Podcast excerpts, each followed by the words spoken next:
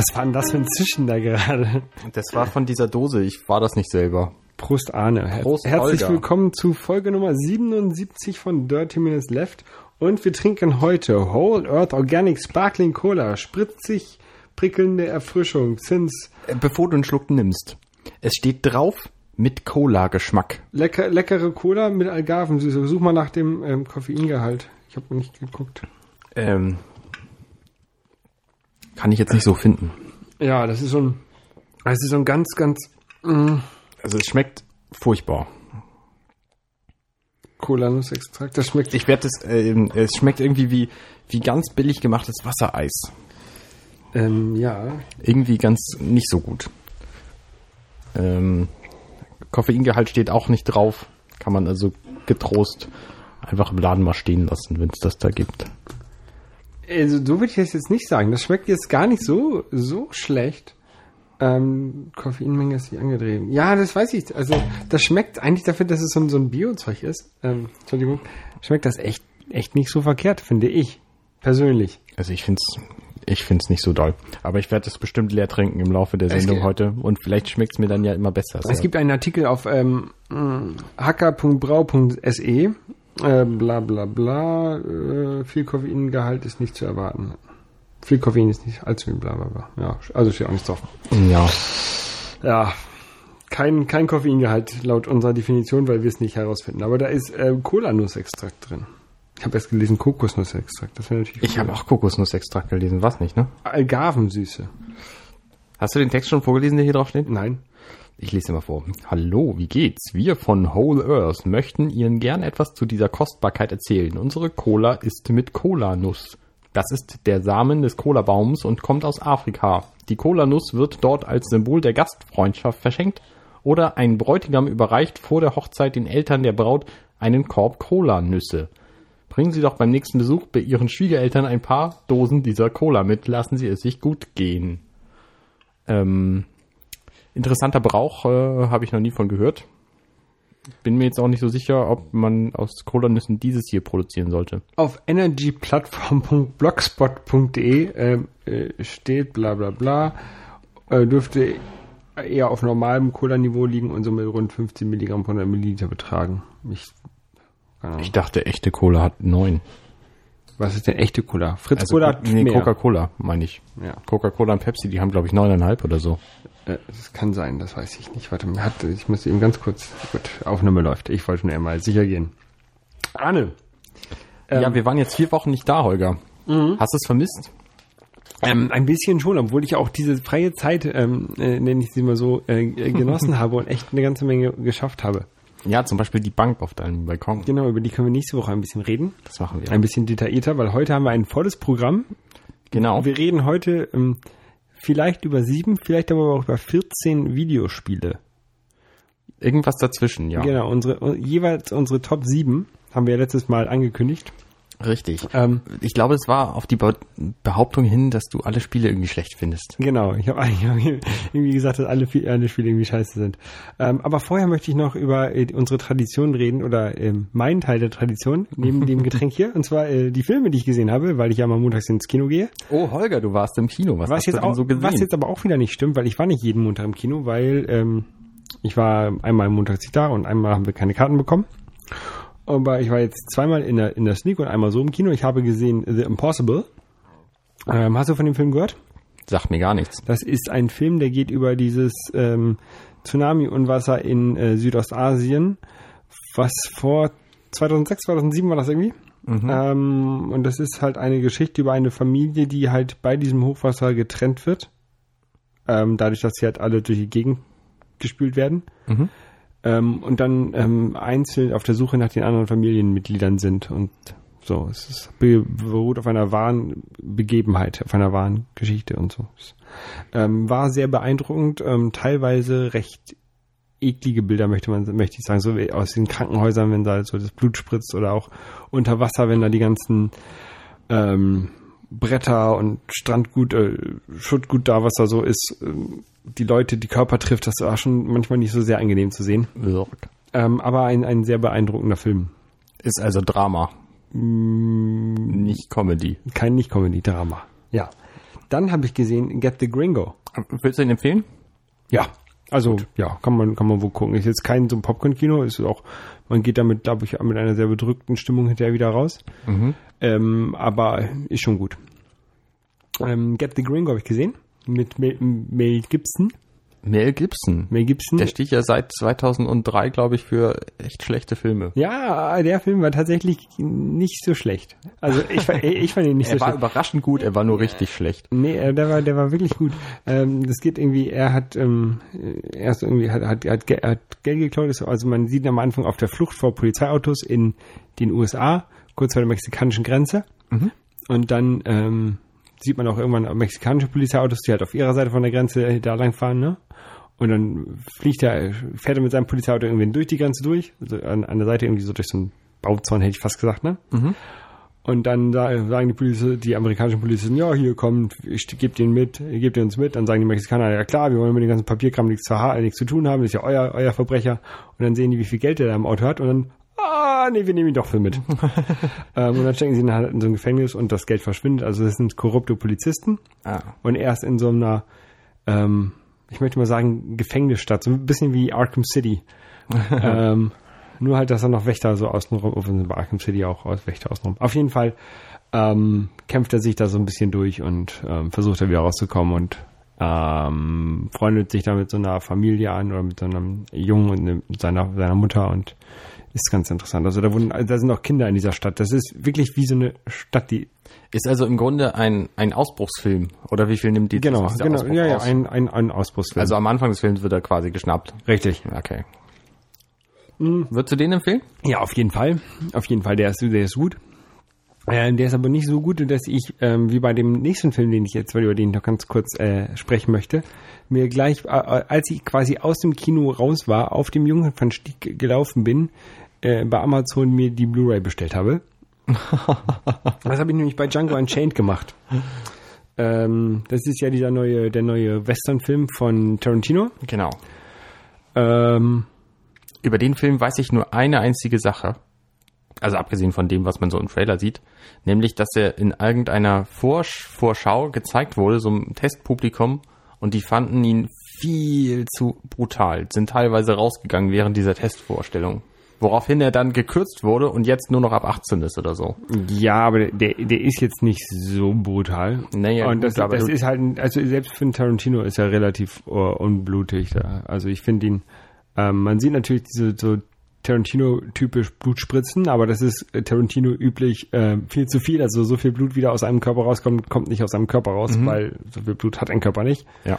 Ähm, und das ist halt der, der Film, der so ein bisschen im, gegen Sklaverei und sowas ist und ähm, sehr, sehr zu empfehlen.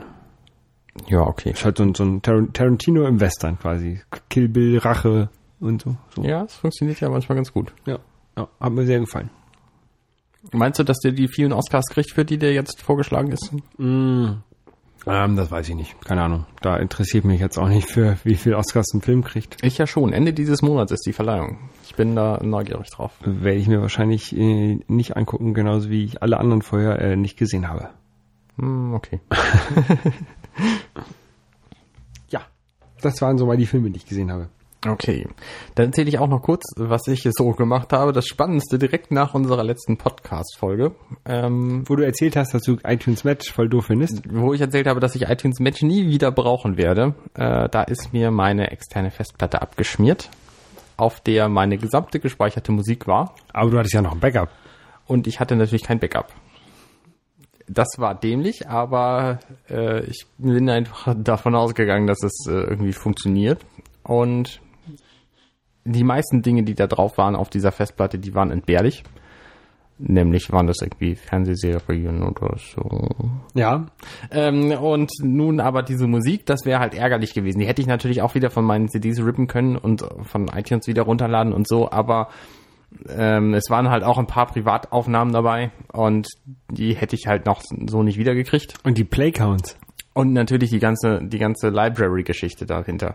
Und da hat zum Glück aber ähm, iTunes Match die Funktion, wenn man da angemeldet ist und diese, dieses Abo abläuft, dann speichert Apple die Songs quasi noch 30 Tage. Das heißt, wenn man sich innerhalb von 30 Tagen wieder anmeldet, dann hat man alles noch, was man vorher hatte. Und weil ich zum Glück innerhalb dieser Frist lag, habe ich mich kurzfristig dann da wieder angemeldet und habe die ganzen Sachen wieder runtergeladen, habe sie auf meine externe Festplatte getan, habe sofort eine Backup-Festplatte dran geschlossen und habe jetzt alle meine Sachen doppelt bei mir rumliegen.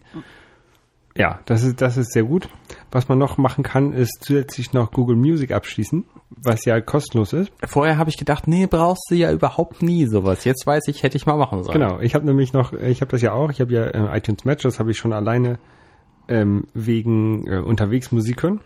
Mhm. Kann ich gleich nochmal ganz kurz was sagen. Aber ich habe ja noch da, zusätzlich noch Google Music, wo, was quasi nochmal genau das gleiche ist, nur halt bei Google. Ja. Und da habe ich halt auch nochmal ein Backup quasi von, von meinen Daten. Ähm, was bei, ähm, es gab jetzt ein neues iOS-Update auf 6.1 mhm. oder so. Und, oder 02 oder 1, keine Ahnung. Auf nee, ein Update. Ähm, und das hat äh, ein bisschen den iCloud Music Player, nein, also die, die Musik-App ein bisschen verändert. Und zwar kann man jetzt wieder jeden Song einzeln aus der iCloud runterladen. Die hat wieder jeder ein einzelnes ah. kleines Wolkensymbol. Was aber nicht funktioniert, beziehungsweise, Schön. also nein, das, das runter, das funktioniert, das ist kein Problem. Was nicht funktioniert, ist, wenn du die Musik nicht direkt runterlädst, sondern spielt, anspielst erst und streamst, mhm. dann war das vorher so, dass er dann die Musik auch runtergeladen hat. Ja. Das macht er auch so. Ja. Blendet aber dieses kleine Wolkensymbol nicht aus. Also ich habe jetzt, ah, wenn ich jetzt, das heißt, du weißt nicht, welche Musik quasi. Genau, ich habe jetzt keine Ahnung, Ketka gehört, mhm.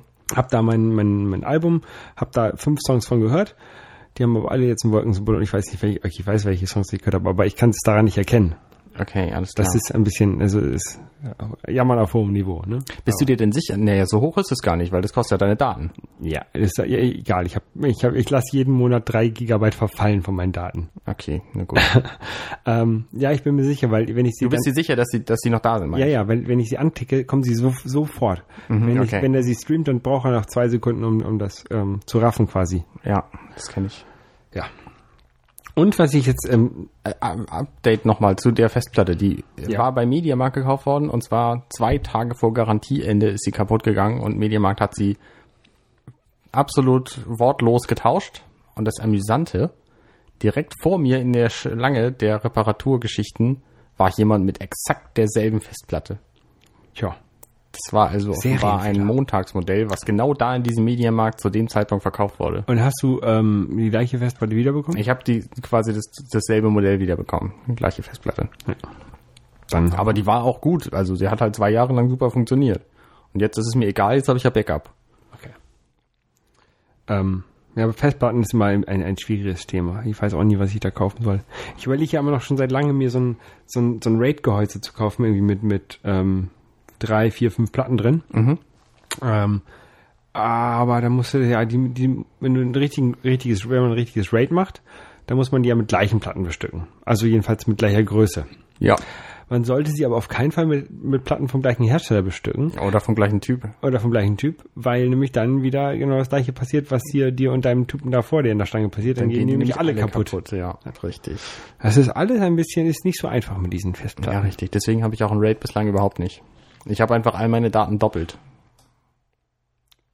Wie doppelt? Jetzt einfach also einfach mit mit ähm, Time Machine einfach ja. einfach äh, Backups von gemacht. Das reicht ja in den meisten Fällen. Das stimmt, das stimmt, das stimmt.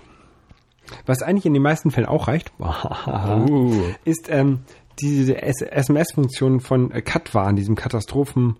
Ähm, vom Deutschen Wetterdienst, über das wir schon mal geredet haben, und zwar in Folge Nummer 31, wenn ich mich richtig erinnere. Das kann gut sein. Ich hätte jetzt auf Folge 3 getippt oder so. Ja, hätte ich auch getippt. Ich habe nachgeguckt. Okay. Ähm, äh, und äh, da habe ich jetzt gesehen, ähm, da habe ich nämlich letztens wieder eine, eine Warnung bekommen, als hier äh, Hochwasser war. Da ist ja, ähm, habe ich ein paar Bilder auch getwittert ähm, der Fischmarkt und was ähm, übergelaufen. Also jetzt nichts Gravierendes, das kommt ja so einmal im Jahr mindestens vor. Ich finde ja diese Bilder trotzdem immer spektakulär. Ich auch, deswegen habe ich es auch. Wenn da immer so ein halber Meter Wasser auf dem, auf dem Platz steht. Und das war auch, ähm, dieses Mal ähm, war das halt an einem Arbeitstag. Letztes Jahr war das, glaube ich, das Hochwasser, was, was ich mitbekommen habe, an einem Wochenende. Und diesmal war das halt an einem Tag, wo ich gearbeitet habe und dann äh, ist meine Fähre halt nicht wie sonst von Teufelsbrück, sondern von Londonsbrück ausgefahren, weil das höher ist als Teufelsbrück. Mhm. Ähm, und dadurch konnte ich halt da schön dran vorbeifahren am Fischmarkt und das Ganze mal von der Wasserseite sehen. Also das ah. Hochwasser von der Wasserseite sehen. Ja. Und auch die Strandperle war überlaufen, eine meiner Lieblingsbars. Auf jeden Fall habe ich dann gesehen, dass es auch eine App von denen inzwischen gibt, von Katwan. Ähm, die kann man sich an auf sein iPhone machen und dann kriegt man da auch Warnungen drauf gepusht. Die ist aber ein bisschen, ein bisschen scheiße, weil die, die kannst du auch so einstellen, dass die ähm, immer auf die Location achtet. Aber dann ähm, jetzt hier macht die halt immer GPS an. Also die, der, der, der Pfeil, der oben angezeigt ist, der halt, ist halt nicht nur ähm, nicht nur der Cell Grid sondern immer Pfeil, GPS. sondern immer der immer der voll ausgefüllte Location. Dabei würde Pfeil. gerade bei Katwan ja G äh, äh, Cell Grid komplett ausreichen. Eigentlich würde es sogar ausreichen, wenn ich da meine Location eintrage, wenn ich da eintrage Hamburg, ja. ne? Hamburg, Hamburg in Elbnähe. Dann sag mir mal, der muss ja jetzt nicht auf, auf zwei Meter genau erfahren, ob da Hochwasser ist oder nicht. Tornado. Nee, bei dir nicht. Bei dir schon. Ihr steht zwar direkt nebeneinander, aber bei dir nicht. Ja, genau. Also da äh, kann ähm, der deutsche Wetterdienst oder die für die App verantwortlichen Personen noch ein bisschen nachbessern. Ja. So, Arne. Jetzt kommt der Moment. Nee, okay. Ja, sag. Ähm, ich kann, ich wollte nur kurz noch eine Story bei Nachbessern ein, einwerfen. Ähm, ich war jetzt vier Tage im Urlaub irgendwo in Niedersachsen und da hat äh, mein, ich weiß gar nicht, nee, es ist der Cousin meiner Frau, der hat so ein großes äh, Handy von Samsung oder so, ein äh, Galaxy Note oder so und da hatte er ein Quiz drauf und das haben wir immer Ist das gespielt. nicht ein Tablet? Das ist so eine Mischung aus Handy und Tablet. Das ist ein sehr großes Handy oder ein sehr kleines Tablet. Da hatte er irgendein Quiz drauf, Quizoid hieß es. Und da konnte man quasi sich, sich so quizzen. Dann habe ich gedacht, Mensch, die Coding Monkeys, die haben doch auch mal so ein Quiz rausgebracht, das Evil Quiz. Ja. Und dann wollte ich das quasi auf die gleiche Weise spielen, habe das runtergeladen, äh, kannte das vorher noch gar nicht. Und dann habe ich gedacht, ach nee, das ist ja alles auf Zeit. Und jetzt gerade irgendwie zwei Tage später bringen die ein Update für dieses Evil Quiz raus, dass man das jetzt auch ohne Zeitbegrenzung spielen kann. Auf Hab Zeit, das heißt, du hast eine Frage und die musst du innerhalb von 10 Sekunden beantworten oder was? Nenn es, du musst so viele Fragen so schnell wie möglich beantworten. Das Okay. war bislang das Spielprinzip, zumindest soweit ich es gesehen habe. Und jetzt kannst du es offenbar auch ohne Zeitbegrenzung spielen. Finde ich super. Ohne dass ich irgendwie nachgefragt hätte oder so, aber als könnten sie Gedanken lesen. Okay. Können sie nicht, weiß ich. Aber die können Twitter lesen. Habe ich aber auch da nicht geschrieben. Okay. Dann können sie vielleicht doch Gedanken lesen. Genau, Gedankenlesen ist nun auch äh, überhaupt kein Thema mehr, sondern Videospiele. genau. Ähm, wir haben ja letzte Folge ange oder ich habe angekündigt, dass ich alle Videospiele scheiße finde. Ähm, was natürlich nicht stimmt, weil ich ähm, eine ganze Menge Videospiele auch ähm, häufig spiele und auch viel spiele.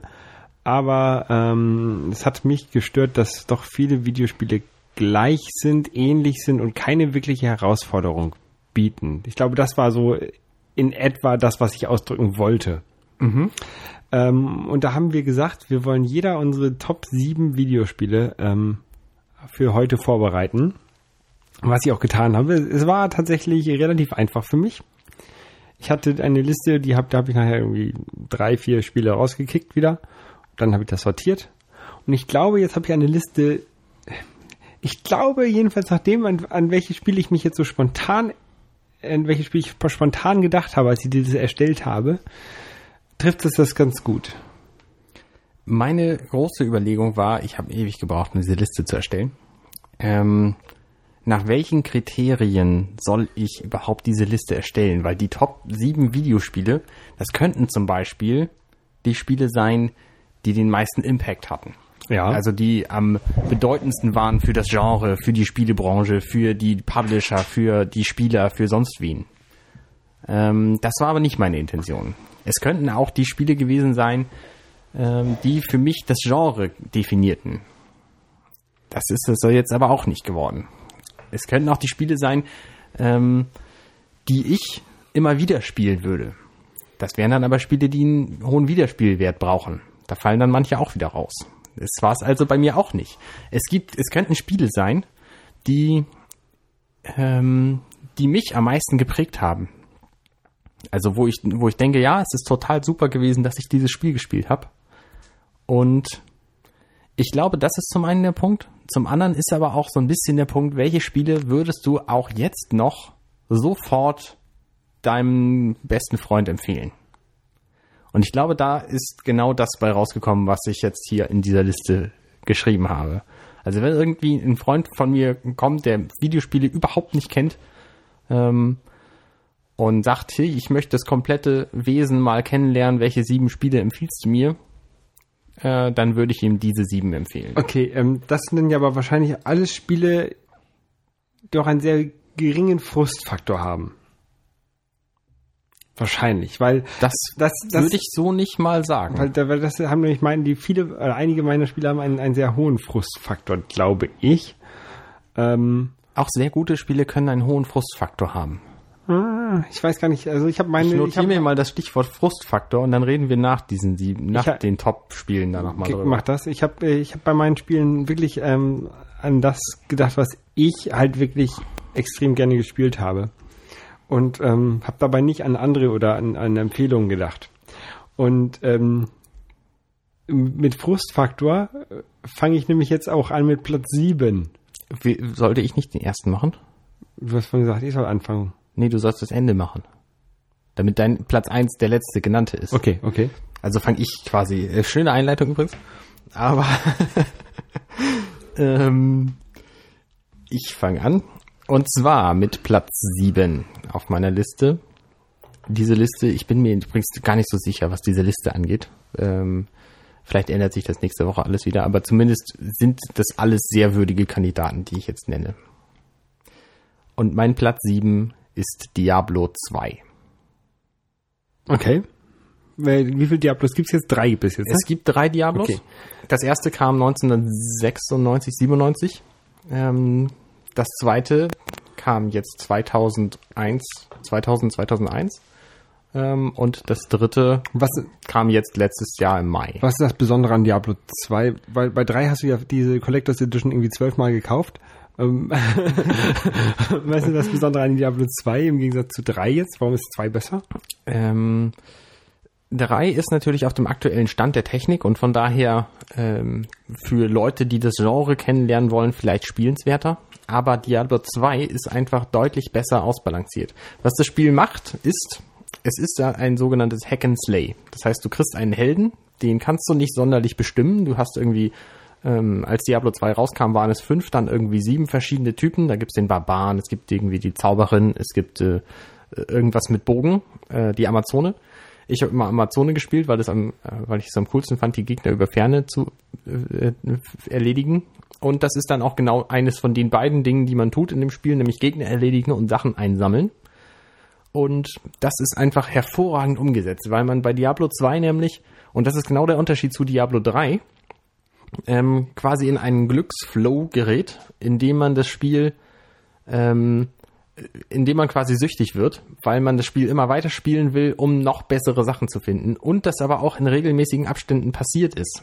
Du bist, äh, ich nicht. Ich fand, ich habe das, ich habe das auch gespielt, ähm, aber nicht weit, weil ich fand es so langweilig ich fand das einfach, ich fand das einfach langweilig, immer nur auf, auf Gegner drauf zu klicken und dann auf Sachen drauf zu klicken und dann wieder auf Gegner drauf zu klicken und dann wieder auf Sachen drauf zu klicken. Genau, das ist das Spielprinzip. Und bei manchen funktioniert es halt und bei anderen nicht. Und bei Diablo 2 hat es nicht nur bei mir, sondern auch bei vielen, vielen anderen Leuten, das war in den PC Games Top 10 Charts der besten Spiele, war das irgendwie zehn Jahre lang drin. Ähm, hat es funktioniert. Ähm, vor allem nicht nur, weil man es alleine spielen konnte, sondern man konnte es halt auch im Netzwerk spielen und dann da zu zweit durch die Gegend rasen. Und das war natürlich noch viel lustiger. Wollen wir uns, ähm, du hast ja auch alle Wikipedia-Seiten auf, da haben sie ja immer so verschiedene ähm, ähm, Scores drauf. Wollen wir uns mal auf einen, einen Score, auf den zum Beispiel auf den äh, IGN-Score von dem Spiel äh, ich einigen? die deutschen Seiten auf, da gibt es keinen ah. Score. Okay. Gut. Ähm, Aber warte mal, ich kann, kann bestimmt irgendwo hier schnell umschalten. Sonst erzähl noch was zu dem Spiel oder soll ich äh, sonst wechseln? Nee, nee, ich wollte noch mal ich wollte noch mal was erzählen. Was gibt's denn ja, vielleicht fällt mir doch nichts mehr ein. Also das Spiel, was es besser macht, nämlich als Diablo 2 ist, äh, als Diablo 3, ist, dass es einfach deutlich besser ausgewogen ist. Und du hast diesen Glücksflow in Diablo 3, den gibt's halt nicht. Und warum nicht Diablo 1? Diablo 1 ist auch ziemlich gut, muss ich sagen, aber Diablo 2 hat einfach äh, diverse, ich nenne es mal Luxus-Convenience-Features. Du kannst zum Beispiel bei Diablo 1 nicht rennen. Du hast äh, diverse andere Möglichkeiten nicht, die das Spiel einfach einfach angenehmer zu spielen machen. Und das gibt's halt bei Diablo 2. Und es sind so ein paar so ein paar äh, verschiedene verschiedene Bereiche zum Beispiel, wo du drin spielst. Es gibt einen Wüstenbereich, der ist, ist, ist groß. Es gibt so einen Dschungelbereich, ähm, so einen Waldbereich und all diese Bereiche sind auch viel größer als, als Diablo 1 insgesamt gewesen wäre. Mhm. Also es, es, ist halt auch ein, ein, ein umfangreicheres Spiel. Abgesehen davon gibt es ein sehr, sehr cooles Add-on zu dem Spiel, ähm, was quasi noch einen fünften Bereich dazu ging, gab, äh, der auch sehr, sehr spielenswert war. Außerdem hat das Spiel auch eine sehr coole Story. Man kann die Story komplett ignorieren, während man das spielt. Man kann auch nur Hack and Slay machen, aber man kann halt auch ähm, quasi äh, der Story folgen, indem man nämlich äh, so einem, einem Typen folgt, der da äh, den Diablo verfolgt und äh, dann hinter ihm herrennt und dann die verschiedenen Dämonen äh, quasi denen begegnet und immer so ein bisschen zu spät kommt und so. Es ist äh, durchaus interessant. Okay. IGN Scores nachgeguckt? Ähm, Moment, ich guck grad mal. Äh, da, IGN 8.3. Okay. Das ist ja nicht wenig. Ja. Ich habe, ähm, mein, mein, mein Platz 7 ist äh, komplett anders. Ähm, oh, wollen wir sagen, wenn, wenn ähm, du jetzt, äh, äh ich sage jetzt mal Platz 7 und wenn du das, wenn du diese, dieses Spiel nachher auf Platz 3 hast, dann kannst du das jetzt, jetzt gleich auch schon sagen, oh, ich habe das aber auf Platz 3. Nee, lass uns das lieber dann sagen. Okay. Ähm, ich habe Mega Man 2 auf Platz äh, 7. Mega Man 2 vom NES. Ähm, mit einem IGN-Score von äh, 9,5. Ähm, ist halt ein, ist halt ein Jump'n'Run, wo man halt Mega Man ist und ich glaube, den kennt jeder. Und dann halt so ein blauer Typ mit dem so, Helm. Ne? So ein blauer Typ mit dem Helm und der kann aus einem Arm schießen und dann kann man ähm, so Bossroboter von Dr. Willy, äh, Wiley äh, abschießen oder besiegen und dann äh, kriegt man deren Fähigkeiten. Also zum Beispiel, wenn man Metal Man ähm, fertig macht, besiegt, dann kann man halt nachher so Metallblades schießen oder wenn man Airman fertig äh, besiegt, dann kann man so kleine Tornados schießen. Und ähm, das Besondere im Gegensatz zu anderen Jump'n'Runs ist, dass man sich halt die Stage aussuchen kann ähm, bei der man startet. Also du kannst einmal als erste Stage Metalman besiegen oder du kannst äh, als erste Stage Woodman versuchen oder Bubbleman oder so. Ähm, aber ähm, man sollte da doch das nicht zufällig machen, sondern mit Strategie machen. Zum Beispiel ist es einfacher, ähm, Woodman zu besiegen, der ja aus Holz besteht, wenn man Kreissägen hat. Und Kreising hat man erst, wenn man Metalman besiegt hat. Also sollte man erst Metalman besiegen und dann Woodman.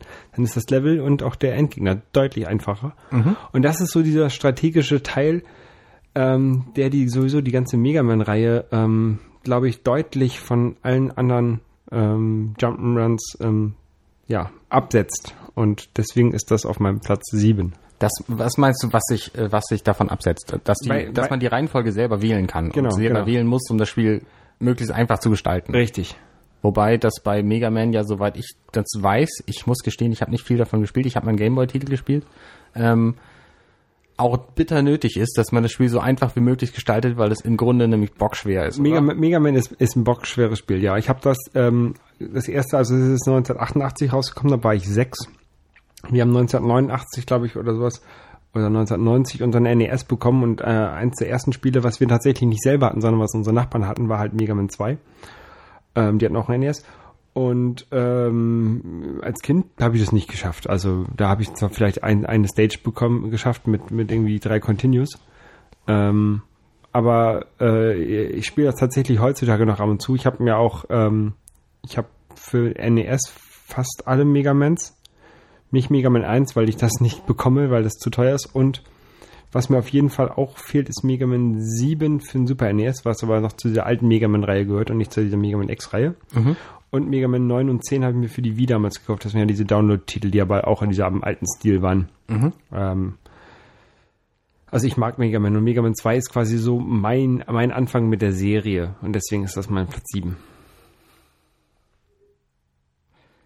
Ich bin ja, ich, ich frage mich. Ich kann ja, da jetzt leider nicht so einen langen Vortrag drüber ähm, halten. Ich frage mich, warum du dieses Spiel ausgewählt hast. Was macht denn dieses Spiel besser als, äh, als viele, die es nicht geworden sind?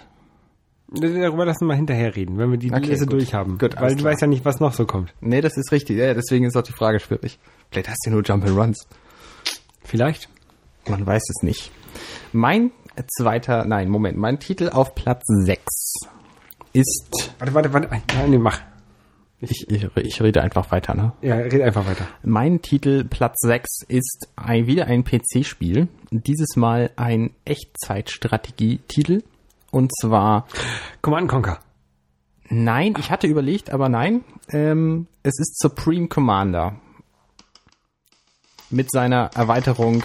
Ich, da kann ich, nein, das ist gar kein Snare. Nee, das ist auch nicht so schön. Ich wollte, ich wollte Trommelwirbel gleich machen. Ah. es ist äh, Supreme Commander mit seiner Erweiterung Forged Alliance. Kenne ich nicht. Das ist ein Echtzeitstrategiespiel, was im Grunde bei jedem Spielen in einer Materialschlacht endet.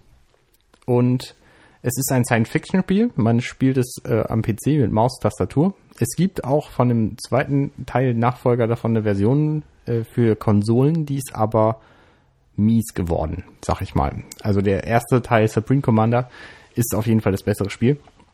Und er hat ein Feature, es hat ein Feature, was ich in jedem Echtzeitstrategiespiel, seit ich dieses hier äh, gespielt habe, vermisse, nämlich man kann mit dem ähm, mit dem Zoom-Rad quasi der Maus kann man komplett aus der Karte rausscrollen, um die gesamte Karte zu sehen. Und wenn man irgendwo anders hin will, dann scrollt man einfach da wieder, zoomt man da wieder ran quasi. Und das ist ein, ein so äh, angenehmes Feature, damit zu spielen, ähm, dass ich das seither in allen anderen Spielen vermisse.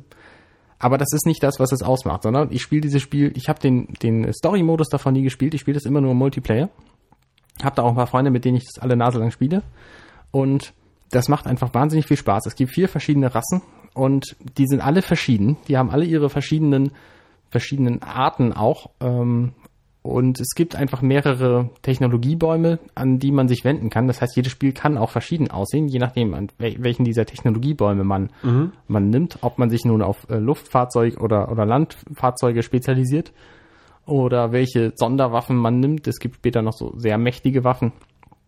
Und es ist ein unglaublich komplexes Spiel, wenn man das alles beherrscht.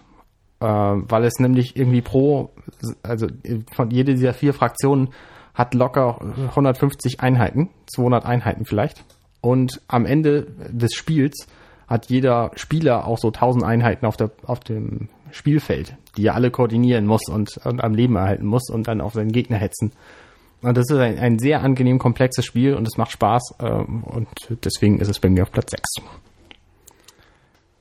Bei mir auf Platz 6. Ähm, Achso, pardon.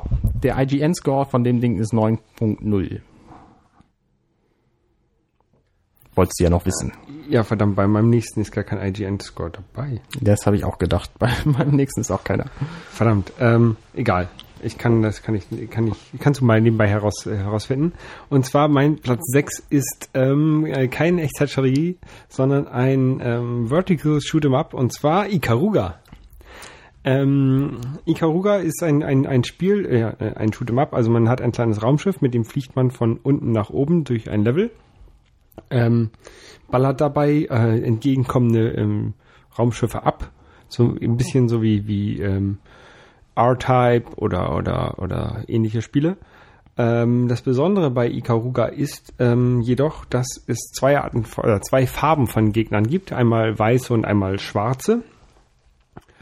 Und ähm, man sein, kann sein Raumschiff auch in der Farbe wechseln. Also man kann einmal äh, ein weißes Raumschiff haben und ein schwarzes Raumschiff. Das kann man auf Tastendruck während des Spieles wechseln.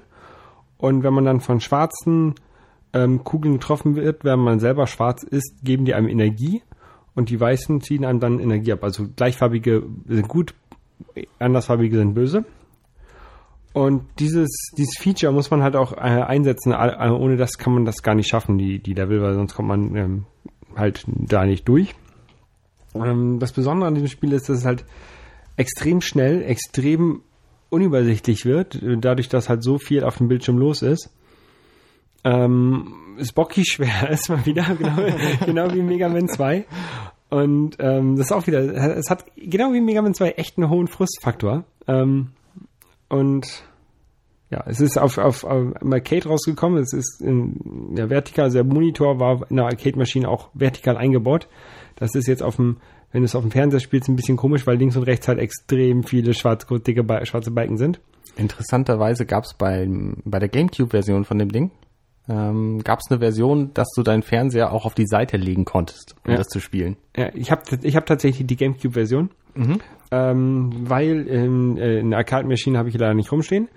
Äh, für Dreamcast gibt es nur die japanische Version und ich habe eine äh, europäische Dreamcast. Ein Xbox Live habe ich nicht und deswegen kann ich die Arcade-Version nicht runterladen, aber deswegen habe ich mir die GameCube-Version gekauft und die kann ich in meiner Wii spielen mit dem GameCube-Controller dann. Ich glaube, wunderbar. Und macht sehr viel Spaß. Hast du den IGN-Score rausgefunden? Ähm, nee, IGN-Score habe ich nicht gefunden, aber ich habe eine Game Pro-Wertung gefunden. Ja. Die deutsche Game Pro hat 85 gegeben von 100. Ja, ist ja, also müsste dann ja irgendwie sowas wieder 5,8 sein, 8,5. äh, meine ich ja. Ja.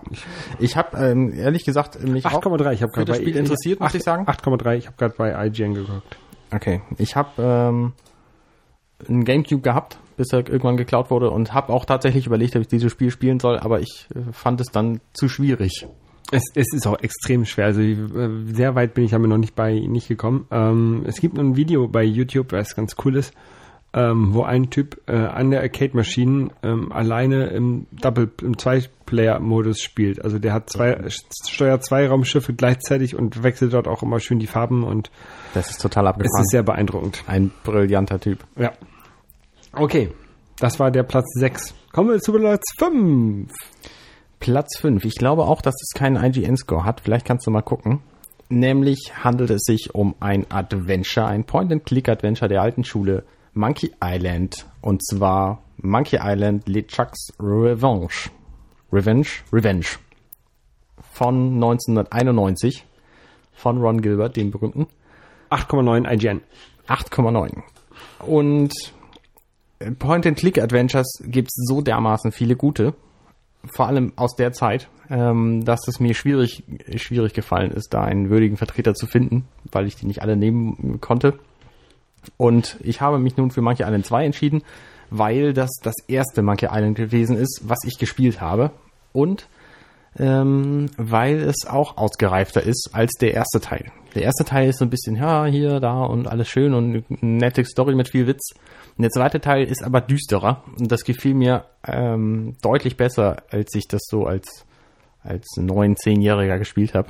Ähm, weil es halt auch irgendwie liebenswert düster ist. Das ist nicht, nicht gruselig, fies, düster. Und es ist halt ein Monkey Island Spiel. Wenn jemand, wenn ich jemandem ein Monkey Island Spiel empfehlen würde, dann würde ich auf jeden Fall dies nehmen.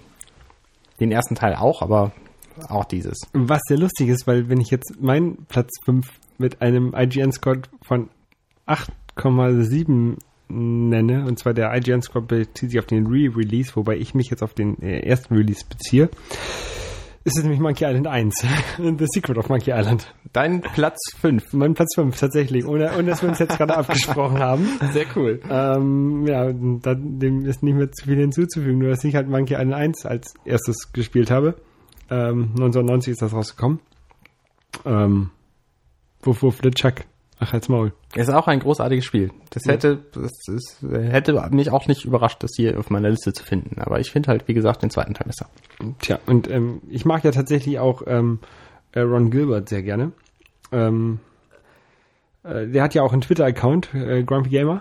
Und Ja, der ist ähm, lustig. Der hat, ähm, also ähm, was ja, einige haben ja schon darüber geredet, dass ähm, Disney ja Lucas Arts gekauft hat. Und dazu gehören auch die Lu oder Lucasfilm, Lucasfilm und dazu gehören auch die Lucasfilm Games und dazu gehört auch Monkey Island. Und ähm, Ron Gilbert hat halt Disney angetwittert. Ey Disney, ähm, ihr habt da ein Spiel, was mir gehört. Das hätte ich gerne wieder, aber ich habe kein Geld dazu bezahlen. Und ähm, er würde halt gerne einen, einen richtigen ähm, weiteren Teil von Monkey Island machen. Ähm, scheitert wohl jetzt gerade an den Lizenzierungsgebühren. Ja, Monkey Island sehr gut, sehr zu empfehlen. Es gibt ein Video, äh, das die Story von Monkey Island äh, zusammenfasst ähm, auf YouTube. Ja, das ist großartig. ist sehr gut. Von Marius, ich weiß nicht, wie er heißt. Genau, ganz großartig. Hatten wir, glaube ich, auch schon mal verlinkt. haben wir schon mal, das ist ein bisschen länger her. Äh, wir haben ja schon mal ziemlich lange über Monkey Island gesprochen. Ja. Also, wenn ihr mehr über Monkey Island wissen wollt und es nicht selber gespielt habt, schon, dann könnt ihr euch auch unsere Folge anhören. Nein, dann ähm, setzt euch vor einen Rechner und spielt's.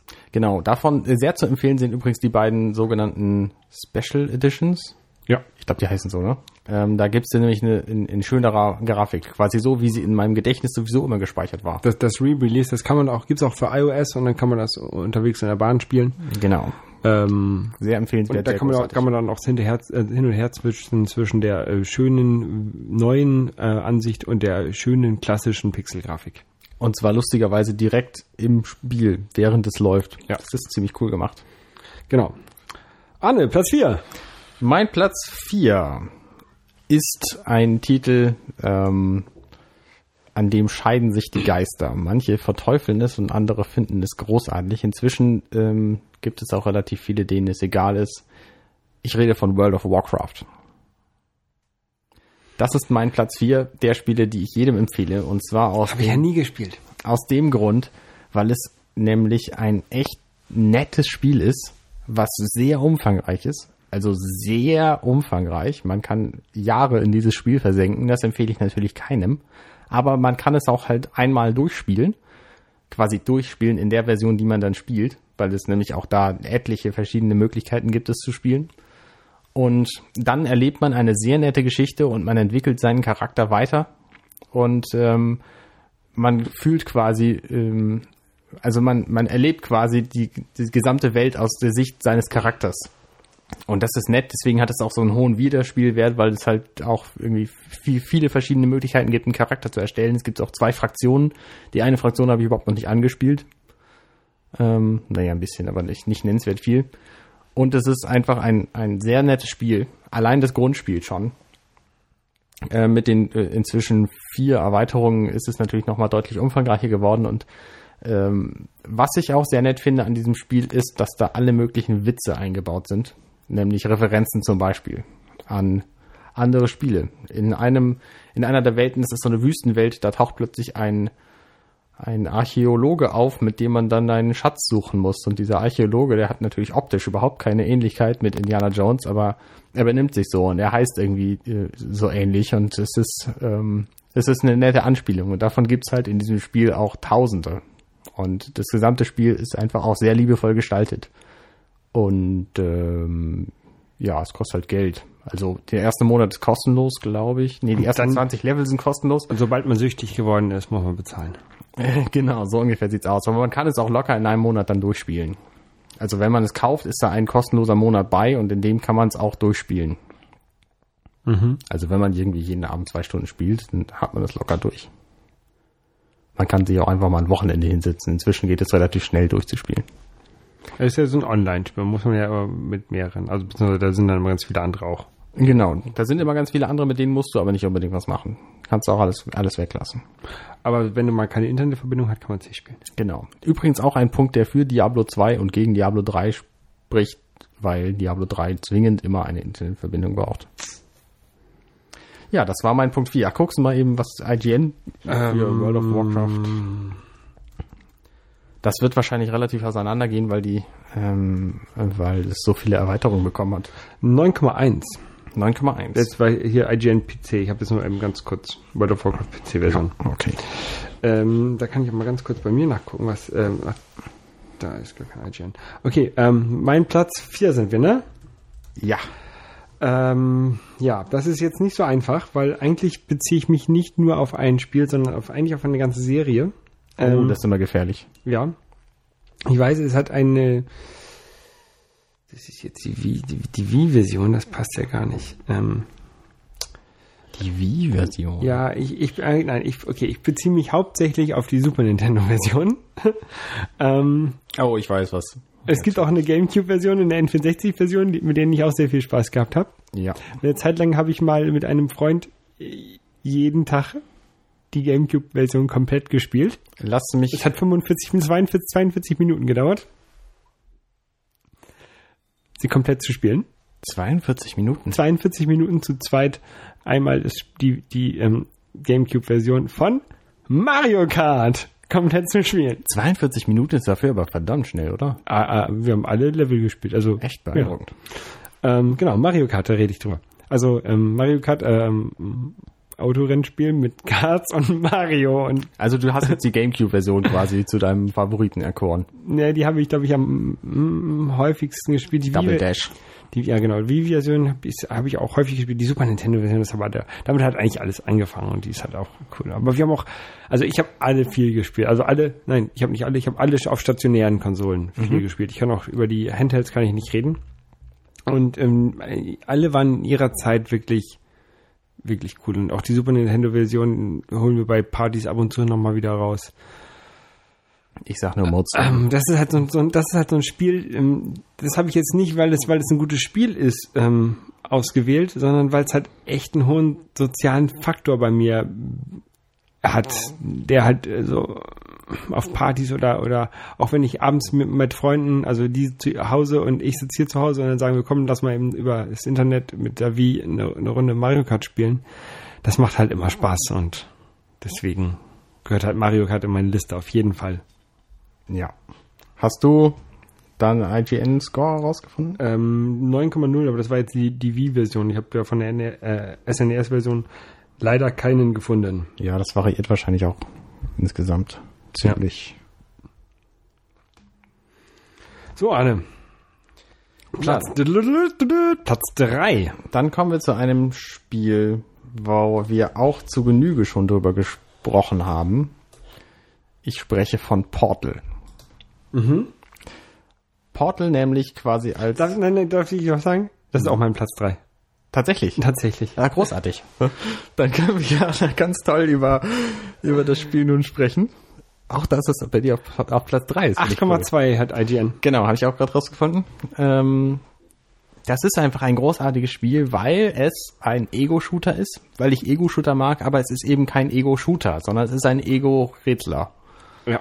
Und das macht es ziemlich gut. Und das Tolle an diesem Spiel ist auch, dass es halt zwischendrin diese Wendung gibt, ähm, die quasi das komplette Spiel auf den Kopf stellt.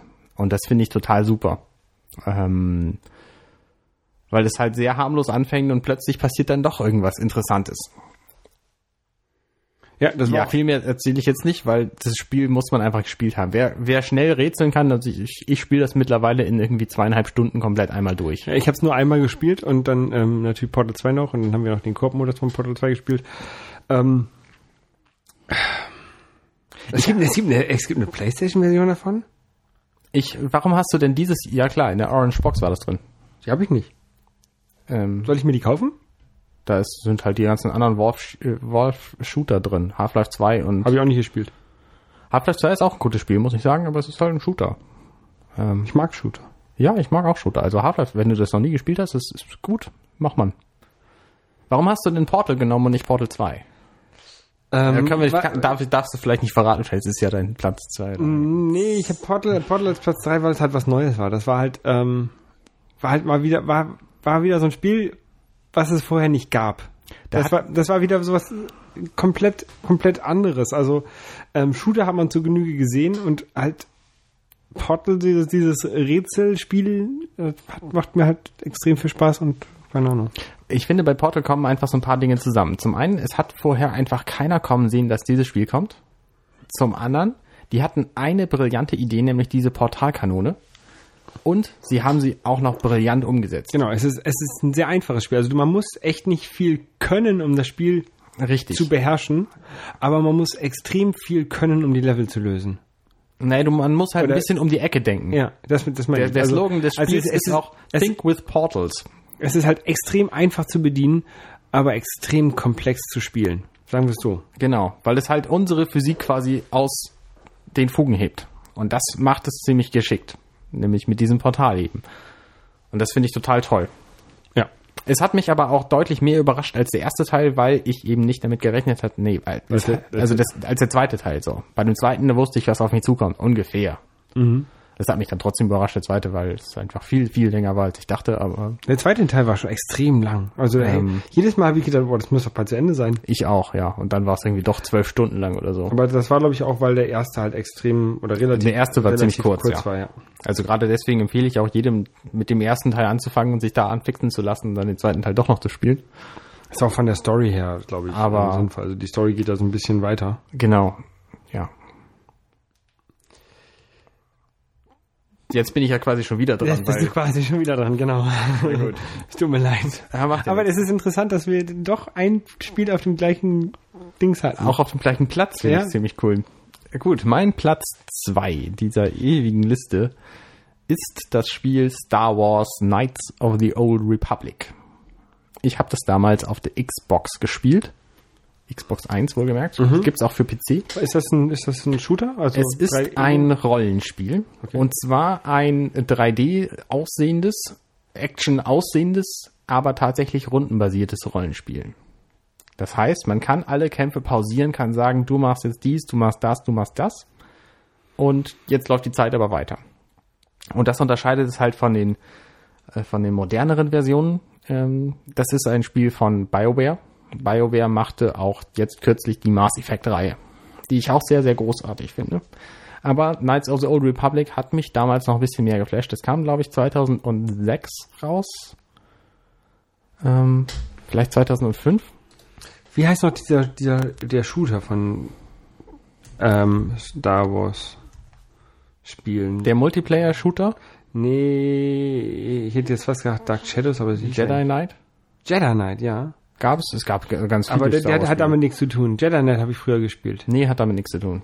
Also Knights of the Old Republic, Old Republic sagt es ja im Grunde schon, er spielt 4000 Jahre vor den Filmen über den Daumen.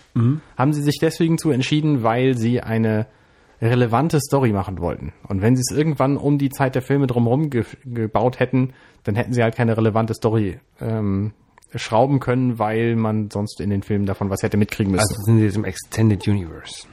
Ähm, genau. Und da in der gleichen Welt spielt übrigens auch jetzt das neue MMO von, äh, von ich weiß gar nicht mehr von wem.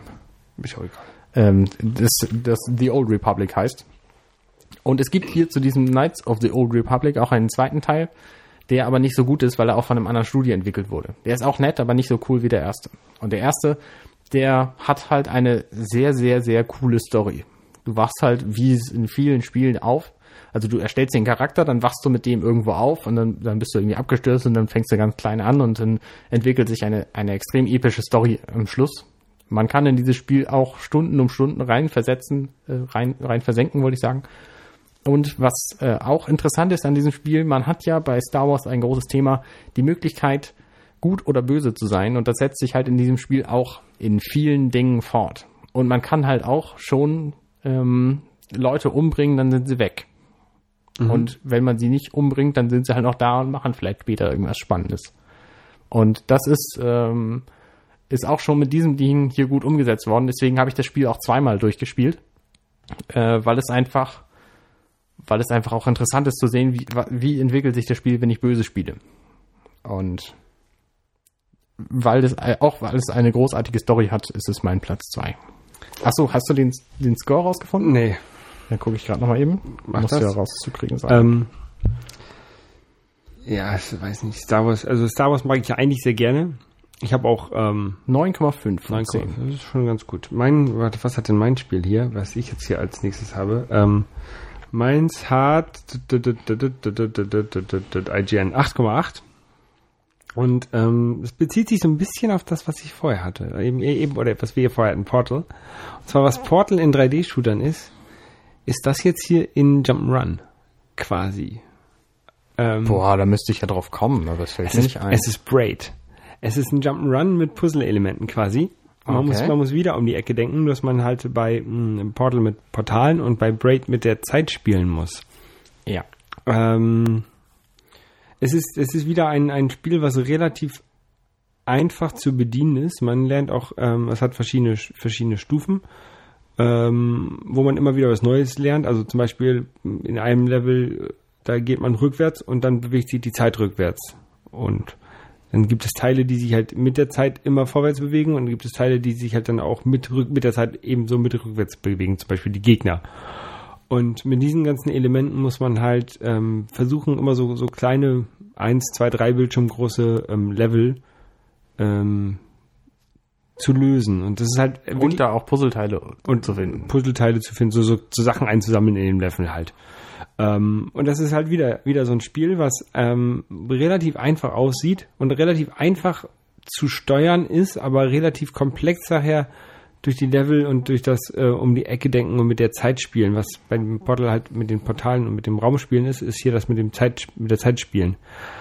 Und das war äh, ein Spiel, das habe ich mir 2009 für den Mac gekauft. Ähm, gibt's auch für für PC, Gibt's für alles Xbox inzwischen. und so. Ähm, es wurde von einem einzelnen Entwickler, glaube ich, komplett entwickelt. Ich glaube, nachher hat er nur noch irgendwie die, die, den Sound und die Grafik vielleicht abgegeben, aber also das gesamte Spiel an sich wurde von einem Typen entwickelt. Und es ist wirklich so ein, so ein das zeigt so, was, was Indie-Spiele können. So, so ein Typ, der mal was komplettes unabhängig von einem großen Entwicklerstudio äh, rausbringt und es ist trotzdem so einschlägt, einschlägt in die, in die Spielewelt. Ähm, ja, das ist so mein Platz zwei. Es ist so, Hast du das Spiel durchgespielt? ja. Also es ist, halt, es ist so, das, der, der, der Schluss ist so ein, ein, ein lustiger Twist ist am Äh, Schluss. Hast du es doch gespielt? Ich kenne den Twist. Ich habe es nicht durchgespielt. Also ich habe die erste, ich glaube die erste Welt oder so, das erste Bild habe ich glaube ich gespielt und danach ist es mir schon zu schwer geworden. Ich habe es, Vielleicht müsste ich da noch mal mehr Denkarbeit ich habe reinstecken. glaube ich in der, ich habe glaube ich in der Woche durchgespielt. echt. Äh, immer so abends so ein bisschen, weil ich äh, nebenbei gearbeitet habe und dann halt abends immer so eine Stunde da reingespielt äh, gespielt habe. Ähm, es ist richtig, richtig gut, finde ich. Und ähm, Es ist aber auch richtig, richtig schwer. ja. Vor allem, wenn du rauskriegst, wie die Dinge gehen, heißt das noch lange nicht, dass du es hinkriegst. Ja, dann kommt halt auch, dann kommt der Jump-Run-Teil, da muss das Timing stimmen, dann Ja, genau, aber es ist anders als bei Portal. Bei Portal musst du nicht viel können. Wenn du rauskriegst, wie es funktioniert, Ja, dann kriegst du es hin. genau. Und hier ist es halt auch noch der, der schwierige Jump-and-Run-Teil. Also das ist schon ein echt schwieriges Spiel. Ja, macht aber richtig viel Spaß. Sollte man auf jeden Fall gespielt haben. Ja. So, Platz eins. Mein Platz eins in unserer sieben Punkte umfassenden Liste ist ein Spiel, was jeder gespielt haben sollte, weil es einfach das coolste Spiel ever ist. Red Dead Redemption. Spiele ich ja zur Zeit. Also Red Dead Redemption. Ich habe ja eine Xbox 360 von Dirk geschenkt, geschenkt bekommen und habe mir dazu ein Spiel gekauft, ähm, was gerade relativ neu raus war. Red Dead Redemption. Ähm, war auch das teuerste Xbox 360 Spiel, was ich mir je gekauft habe, weil die meisten kaufe ich aus England, dann sind sie günstiger und so. Aber äh, mit diesem hier habe ich tatsächlich mal viel Geld investiert, 39 Euro nämlich, und die haben sich von vorne bis hinten gelohnt, weil das nämlich ein ganz, ganz großartiges Spiel ist. Es hat eine ganz tolle Story. Es hat großartige Sprecher. Ich fange mal vorne an. Es ist ein Western-Spiel. Man spielt einen Cowboy. Es ist quasi GTA im Western. Nee, finde ich nämlich nicht. Ähm, man spielt einen Cowboy, der äh, seine Familie wieder bekommen will. Das ist so die, die grobe Story. Und ähm, um das zu tun, muss er, muss er verschiedene Dinge machen. Nämlich war er mal in einer Gang und diese Gangmitglieder, die muss er wieder auftreiben quasi und dem Gerichten überstellen oder so. Und das Spiel entwickelt sich sehr, sehr cool. Es ist ein Open-World-Spiel. Das macht es sehr GTA-ähnlich. Es ist auch von den gleichen Entwicklern, nämlich Rockstar. Und in dieser Open World gibt es auch unglaublich viel zu entdecken. Man kann Schätze sammeln, man kann irgendwelche Wildtiere erlegen, man kann irgendwie Pflanzen sammeln und so. Und manchmal muss man das auch für irgendwelche Nebenquests. Ähm, das ist alles ein bisschen, so ein bisschen äh, nicht ganz story-richtig. Aber die Story-Teile, die dann tatsächlich Story sind, die funktionieren sehr gut und sind total interessant und spannend. Und das Schöne ist auch, dass das Spiel ganz tolle Sprecher hat, die auch in der deutschen Version Englisch reden ähm, und das Spiel halt nur untertitelt wurde. Und das finde ich, äh, finde ich auch sehr gut, weil die nämlich eine, eine sehr schöne, auch eine sehr schöne Western-Atmosphäre rüberbringen. Und das Spiel ist auch, zudem hat es einen brillanten Soundtrack und sieht auch bombastisch gut aus. Sogar auf der Xbox 360 schon, die ja nun schon fünf Jahre alt ist. Ja. Es gibt auch dazu eine sehr, sehr coole Erweiterung, einen, einen sogenannten DLC, ähm, der dann aus dieser Welt eine zombie-verseuchte Welt macht und dann kann man darin spielen. Das ist auch extrem lustig. Dafür sollte man allerdings das Grundspiel einmal durchgespielt haben.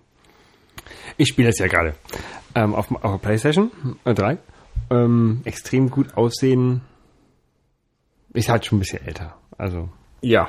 ähm, sie- sieht schon sieht schon ganz nett aus. Ähm, ich finde es die, die Story ist auch äh, ja okay. Ja.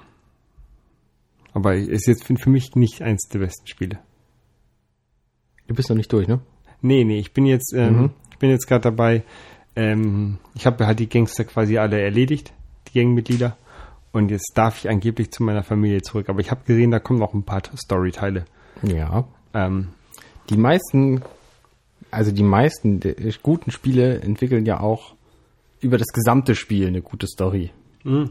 Das heißt, es war wie bei Braid. Bei der Braid, Schluss ist total brillant. Bei Braid ist, das, ist die Story erst gut, wenn du es komplett durchgespielt hast. Anders kannst du die genau. Story, verstehst du die Story nicht. Und so ist Genauso wie bei Portal ist das ja auch ähnlich. Genau. So ist es bei etlichen Spielen, bei Red Dead Redemption ist es auch so. Und auch bei Knights of the Old Republic ist es so. Ich weiß nicht. Und dann das sind auch die Punkte, die mich an diesen Spielen, ich saß halt jedes Mal davor und habe gedacht, oh, was ist denn da gerade passiert? Also deswegen finde ich diese Spiele so brillant. Und deswegen, diese Erfahrung, die würde ich auch gerne allen empfehlen, ja, ich, ich werde es ja durchspielen. Also das ist wirklich das Spiel, was ich jetzt in letzter Zeit so relativ viel gespielt habe, obwohl ich noch andere neuere Spiele hier rumliegen habe. Ich muss dazu sagen, ich bin auch relativ naiv und ich glaube immer, dass nicht das passiert, was dann tatsächlich in diesen Spielen passiert. Und deswegen lasse ich mich dann halt auch überraschen. Wahrscheinlich gehen da andere Leute vielleicht, vielleicht, wie du viel analytischer ran und wissen dann schon vorher, was passiert und lassen sich dann nicht mehr überraschen. Vielleicht kann ich ja nächste Woche berichten schon. Mal sehen. Wer weiß. Wer weiß. Ähm, Red Dead Redemption hat übrigens einen Score von 9,7 bei IGN. Ähm, ist also damit auch allein was den IGN-Score mhm. angeht, vor den anderen auf meiner Liste. 9,7 hat mein Spiel auch. Mhm.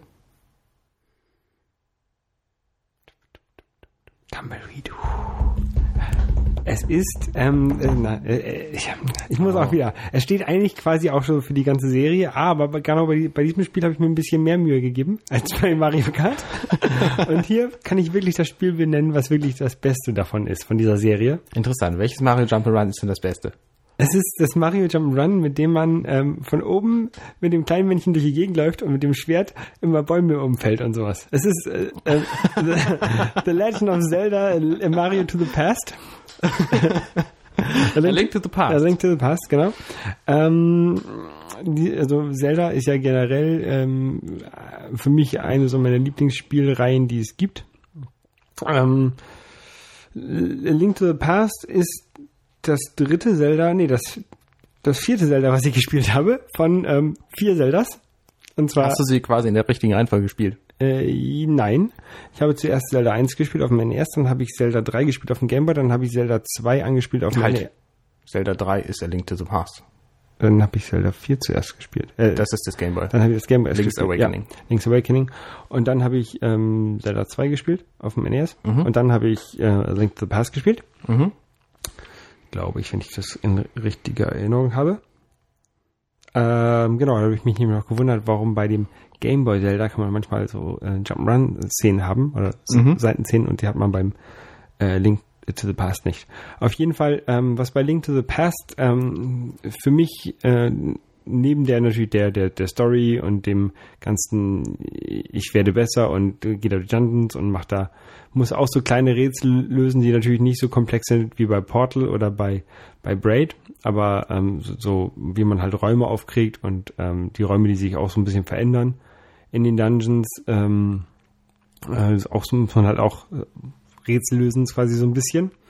Ähm, das Interessante ist, dass man halt in der Oberwelt äh, so einen Spiegel hat und dann in, in so eine zwischen Schatten- und Lichtwelt wechseln kann und sich ähm, dadurch halt auch ganz andere Möglichkeiten ergeben, um auf äh, in Gegenden zu kommen, in die man erst nicht kommt, weil zum Beispiel in der Schattenwelt ist eine Brücke, wo halt in der Lichtwelt keine Brücke ist und dann muss man erst in die Schattenwelt gehen, dann muss man rüberlaufen und dann wieder in die Lichtwelt wechseln und so. Mhm. Ähm, das fand ich sehr interessant und ähm, tatsächlich wollte ich einen Zelda in meiner Liste haben ähm, und das passt halt auf Platz 1 für mich. Interessant ja, wir haben beide keinen Mario Jump'n'Run. Tatsächlich ist ein Mario Jump'n'Run, äh, hatte ich erst auf meiner Liste. Ähm, wir können ja, genau, die Listen die sind jetzt abgeschlossen, ne? Genau, die Listen sind abgeschlossen, wir haben unsere Sieger quasi gekürt. Genau, ich hatte nämlich ähm, Super Mario Bros. 3 auf meiner Liste. Das ist das mit der Flöte. Das ist das mit der Flöte und dem, und dem, und dem äh, Waschbären und so. Mhm. Weil ähm, Mario 1 und 2, also das habe ich auch auf meiner ersten, da habe ich die auch in der richtigen Reihenfolge gespielt. 2, also die, das europäische 2 Mhm. Ähm, fand ich nicht so gut. Das ist ja dieses äh, Doki Doki eigentlich in, in, Japan gewesen. Ja, das mit dem Gemüse. Genau. Ähm, Mario 3 war halt, ähm, Das sollte ja auch ursprünglich überhaupt kein Mario werden. ich weiß, Doki Doki Panic. Merkt man dem auch an. Ähm, ähm, und ja, Mario Brothers 3 war so das Spiel, was ich mit meinem Bruder am meisten gespielt habe. Vor allen Dingen fand ich es mal lustig, wenn man zu zweit gespielt hat. Dann konnte man ähm, gegeneinander das ganz original Mario Brothers von der, von, vom Arcade-Automaten spielen, wo man gegenseitig äh, in so einer Röhre quasi gegeneinander kämpft. Das fand ich auch mal sehr lustig. Deswegen war Mario 3 erst bei mir noch auf der Liste. Bei mir ist kein Mario ähm, auf der Liste, aber wenn es, wenn eins raufgekommen wäre, ich hätte mich auch nicht entscheiden können zwischen den beiden Super Nintendo Titeln, nämlich Super Mario World und Super Mario World 2 Yoshi's Island. Weil das sind für mich die beiden Spiele, die Mario einfach äh, die beste, die, die beste Version von Mario. Für mich ist Yoshi's Island kein Mario-Titel. Für mich ist Yoshi Island halt äh, ein Yoshi-Titel, weil du halt Mario nur auf deinem auf dem Rücken quasi rumträgst. Du spielst nicht mit Mario, du spielst mit Yoshi. Naja, gut, okay, aber trotzdem wäre es bei mir dann halt Super Mario World 1 gewesen. Äh, auch ein ganz großartiges Spiel, aber nicht gut genug. Aber, äh, aber ein sehr gutes Mario, das stimmt. Ich habe übrigens auch kein Zelda auf meiner Liste und bei mir wäre es tatsächlich auch keins von den neuen geworden, sondern es wäre A Link to, nee, wie hieß es? Link's Awakening gewesen. Auf dem Game Boy. Game Boy Zelda. Und zwar deswegen, weil man, ähm, weil ich diese Kastendarstellung von Zelda einfach mag. Also ich mag diese, diese Kastendarstellung von Spielen und die hat ja A Link to the Past so ein bisschen und die hat äh, Link's Awakening Was meinst, du, was meinst du mit Ja, Kastendarstellung? Link ist ein Kasten, ist ein Kasten groß, ein Busch ist ein Kasten groß, Ach so, wie ein okay. Eingang in der Tür ist ein Okay. Kasten groß und so. Da kannst du Sprites. das, ja genau, da kannst du das, kannst du das Spiel besser abschätzen, finde ich. Das fehlt mir sehr bei den modernen 3D-Teilen, weil da kann ich überhaupt nicht abschätzen, ob nun hier in diesem Busch irgendwas drin sein kann oder nicht. Und deswegen ich, äh, fällt es mir sehr schwer, da irgendwelche Geheimnisse zu entdecken.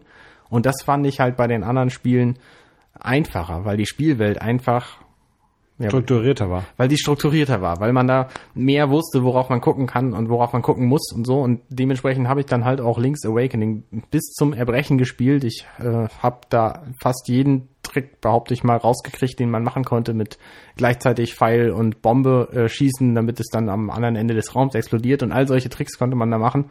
Und das fand ich, äh, also es ist schon sehr durchdacht. Ich wette, das sind die modernen Zeldas auch, aber ich habe es halt nicht rausfinden können. Das hat mich gewurmt. Tja. Soll ich mal, soll ich mal einfach so vorlesen, was ich noch drauf hätte? Oder was, Nee, sag mal zu jedem Spiel einen Ton. ähm, was relativ auch erst auf meiner Liste drauf war und dann wieder runtergeflogen war, äh, war Puzzle Bubble.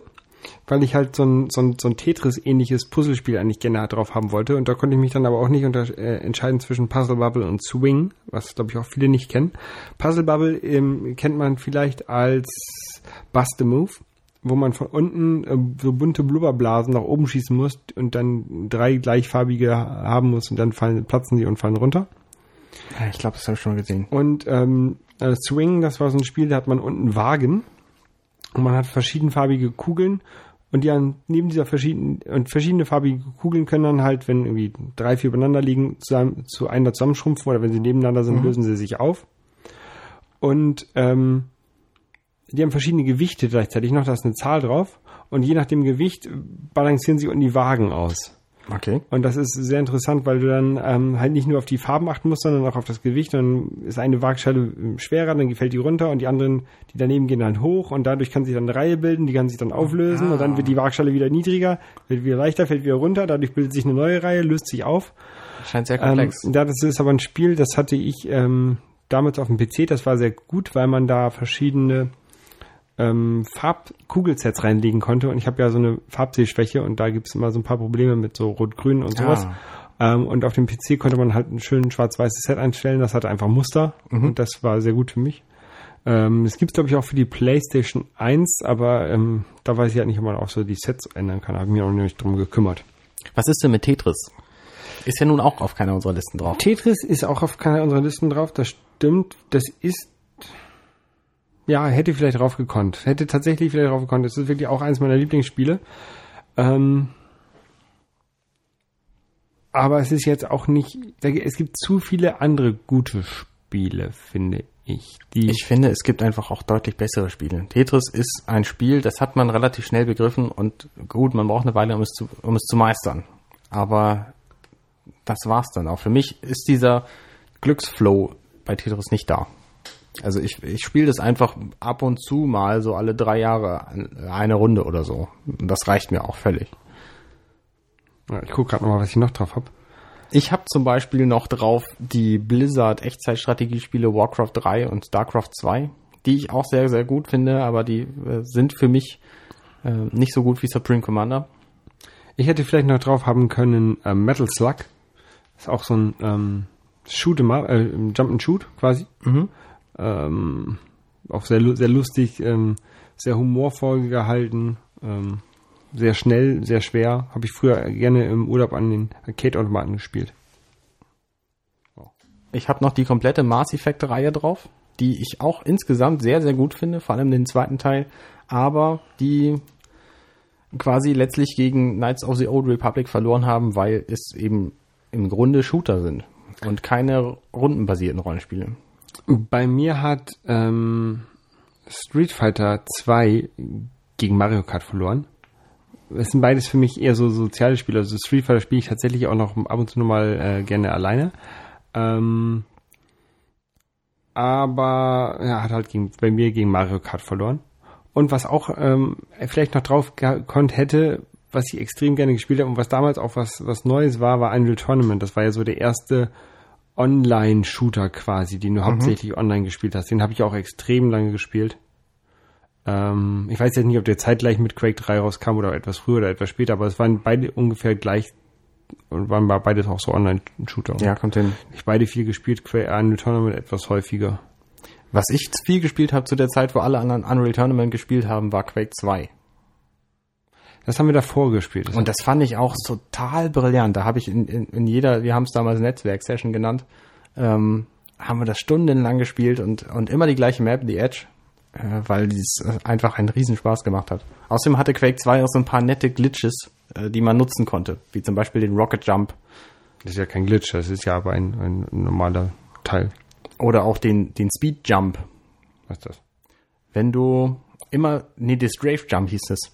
Ja, ja seitwärts jumpen. Ja, genau, aber nicht seitwärts jumpen, sondern seitwärts und, also ein Stück seitwärts und vorwärts springen. Wenn du das mehrfach hintereinander machst, bist du bei Quake 2, wirst du immer schneller. Und da kannst du unglaubliche Entfernungen mit zurücklegen, indem du dann noch einen Rocket Jump hinterherlegst. Okay. Und dann landest du plötzlich oben auf dem Dach von The Edge zum Beispiel. Und das waren halt alles Methoden, die waren uns bekannt und wir konnten das alle. Und es war einfach echt cool, sowas so zu spielen. Quasi das Spiel so aus den, aus den Angeln zu heben. Ja. Hast du noch mehr auf deiner Liste? Nee, das war's. Oh, tatsächlich nicht. Nee. Ich habe ja noch einige. Also bei mir liegt auch Carcassonne für iOS ist auf meiner Liste, ist dann aber letztlich rausgefallen, weil es eben kein natives Videospiel ist sondern weil es einfach eine ziemlich gute Brettspielumsetzung ist. Mhm. Äh, Half-Life 2 habe ich auf meiner Liste. Solltest du also tatsächlich mal spielen? Ja, dann muss ich mir mal die Orange. Gibt es die noch für, für, für PlayZ? Hm, bestimmt. Ja, erzähl weiter. Ähm, Super Street Fighter 2 Turbo. War auch lange Zeit in meinen Top 7 drin. Ähm, bis mir dann andere Spiele eingefallen sind. Das hat mich nämlich auch tatsächlich einen kompletten Sommer lang mit einem, mit jemandem aus meiner Schule, den ich im Grunde gar nicht so gut kannte. Aber ich bin jeden, jeden Nachmittag zu dem hingegangen und dann haben wir das stundenlang gespielt, das Spiel, weil es einfach einen riesen Spaß gemacht hat, sich gegenseitig da auf die Mütze zu hauen. Mhm. Ähm, da habe ich auch sehr nette Erfahrungen dran. Dann habe ich zum Beispiel für die komplette Need for Speed-Reihe, die ja auch weder bei mir noch bei dir vertreten ist, stimmt, als, Vert als äh, Vertreter Need for Speed Underground 2, weil das das erste Spiel ist mit Open World ähm, und weil ich dieses dieses ähm, coole Hipster-Autofahren-Setting mochte, ähm, was ich im wahren Leben nie tun würde. Mein Auto irgendwie blau blau unterleuchten oder so ähm, aber in dem Spiel habe ich das sehr nicht? gerne gemacht und fand es auch musikalisch ziemlich cool. Abgesehen davon, dass natürlich das spielerisch auch einfach top war. Dann habe ich auch Don Donkey Kong Country zum Beispiel auf meiner Liste. Als Jump'n'Run-Vertreter ist dann letztlich auch ausgeflogen. Ähm, habe ich auch lieber gemocht noch als die Mario-Titel, weil es einfach interessanter war. Es gab mehr zu entdecken. Ähm, und es war, es war so ein bisschen konstant schwerer, während Mario am Schluss ja die super schweren Level hat und bis dahin eigentlich relativ einfach ist. Ich fand die Donkey Kong Country und Donkey Kong Land Spiele fand ich auch relativ einfach. Ja, genau. Ich fand sie auch nämlich relativ einfach. Viele andere haben gesagt, sie sind aber schwer und so. Ich, ich fand das jetzt nicht so. Ähm, ich habe dann daraus geschlossen, dass sie wohl konstant schwerer geworden sind. Äh, ja, weiß ich auch nicht, ob sie das gemacht haben. Ich habe noch einen, einen Game Boy Advance Titel namens Mario und Luigi Superstar Saga. Das mhm. ist quasi ein, ein Rollenspiel mit Mario und Luigi als Protagonisten. Was so wie Mario is Missing. Für SNES. Ähm, ja, es hat aber auch diese Kasten, äh, diese, diese Kastenform. So, so ungefähr. Und das hat auch sehr viel Witz, das Spiel, wes weswegen ich das so, so nett finde. Und außerdem habe ich noch so ein paar Spiele aus der 2003-4-Ära, nämlich Halo, wo ich auch sehr, sehr viel Spaß mit, ge mit gehabt habe. Ich habe einfach einen Freund mal besuchen wollen, um mich irgendwie eine halbe Stunde mit ihm zu unterhalten. Und dann hat er gesagt, äh, hey, ich habe das Halo, wollen wir das nicht mal eben anspielen? Und dann bin ich irgendwie nachmittags um vier da hingegangen und nachts um vier bin ich dann irgendwann wieder nach Hause gegangen, nachdem wir das komplette Spiel durchgespielt hatten, weil wir nicht vorher aufhören konnten. Sowas ähnliches ähm, hatten wir mit House of the Dead 2, nur dass das halt nicht so lange gedauert hat, das hat so eine Stunde gedauert, dann hatten wir es durch. Ja, Halo, Halo war nämlich auch im zwei, gerade im Zweispieler-Modus. Ich spiele Spiele sehr mhm. gerne äh, im, im Koop-Modus. Ähm, da ist Halo auch echt gut. Story ändert sich denn überhaupt nicht. Das ist sehr bescheuert, weil du bist immer noch einer, der dann in zwei Versionen quasi durch das Level springt. Mhm. Also alle Story-Videosequenzen und so, da gibt's dich nur einmal. das ist ein bisschen albern. Das haben sie dann zum dritten Teil von Halo haben sie es geändert, aber es hat's nicht besser gemacht. Das war nicht so nötig.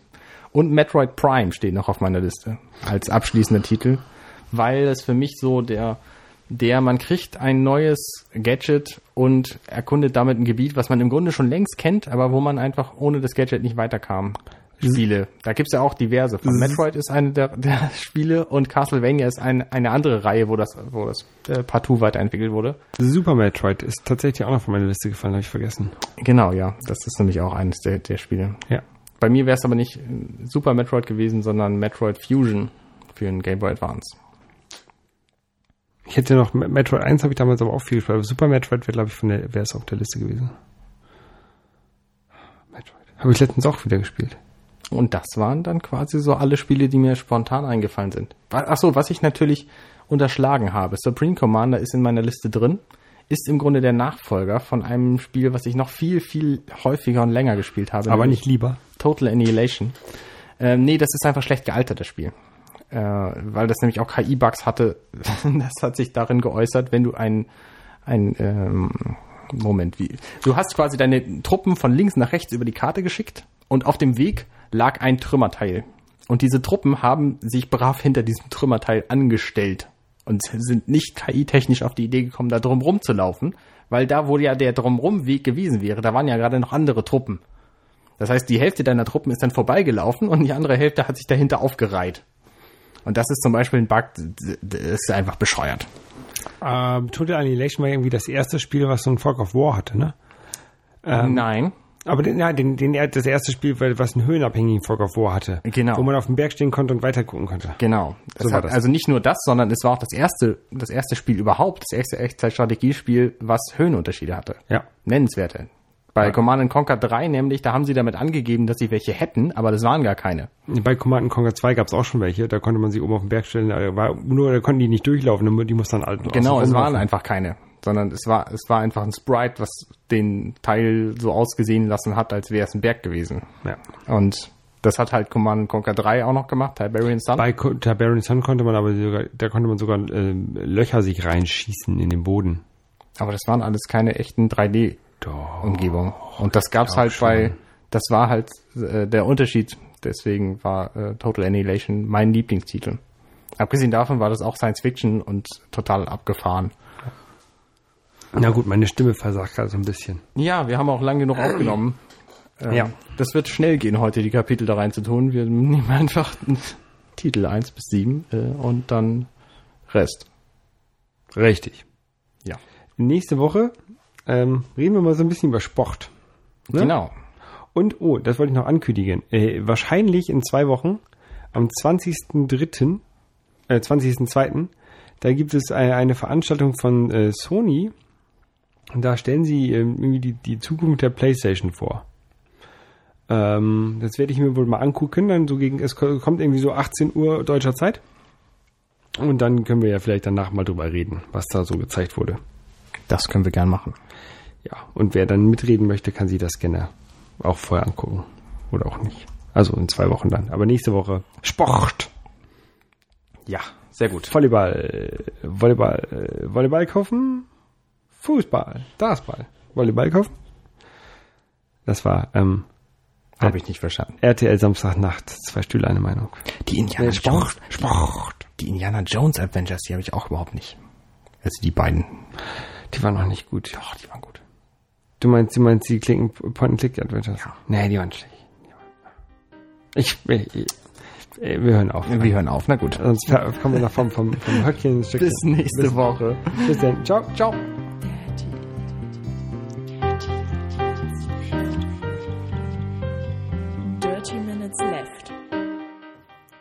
So, wenn euch unser kleiner Podcast hier gefällt, dann könnt ihr uns bei iTunes auch gerne einen Kommentar hinterlassen.